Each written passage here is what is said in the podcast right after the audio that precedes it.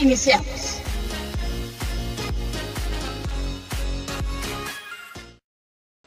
¿Qué tal? Les saluda Alejandro Pisanti. Quiero hablarles de un esquema que me permite traducir o mapear algunos eventos y sucesos, algunos fenómenos entre lo que sucede y conocemos fuera de Internet y la forma que adopta en Internet o cuando aplicamos Internet, que se aplica a la mayoría de los casos en los cuales eh, nos enfrentamos a conductas humanas que han sido modificadas, que a veces parecen completamente originales, o a veces parece que nada hubiera nuevo bajo el sol. En todos los casos, este sistema nos permite eh, investigar y separar el componente humano conocido, el componente social, de la contribución de Internet. En este esquema, que se basa en los principios fundamentales de Internet como interoperabilidad, apertura, mejor esfuerzo, etc., considero los siguientes seis factores y los explico brevemente con un caso positivo, la Wikipedia, y uno negativo, el phishing. El primero de estos factores es la masificación y en esta se incluyen efectos de red.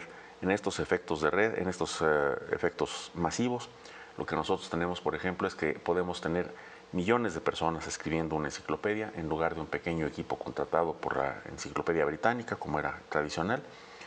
O bien podemos tener el alcance de correo electrónico a millones de personas. El lado negativo, desde luego, es la masificación de algunos delitos, acosos, etcétera, en el ciberespacio.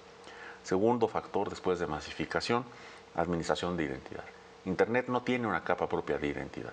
El anonimato es esencial, pero también, eh, aunque es esencial para la libertad de expresión, para la libertad política, se presta al ocultamiento de la identidad y a la dificultad de rastreo de criminales y delincuentes. El tercer factor es el conjunto de factores transjurisdiccionales.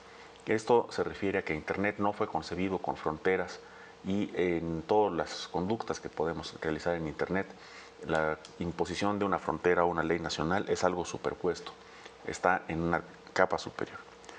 Y esto nos permite tanto apoyar movimientos políticos, la difusión del conocimiento, como realizar delitos cruzando fronteras sin poder ser perseguidos. De los factores restantes, la reducción de barreras de entrada a mercados, la reducción de fricción o número de operaciones y energía necesarios para realizar algo, para compras o para adquisición de conocimiento, y el séptimo, el sexto, perdón, que es eh, memoria y olvido, podremos estar hablando en otra ocasión.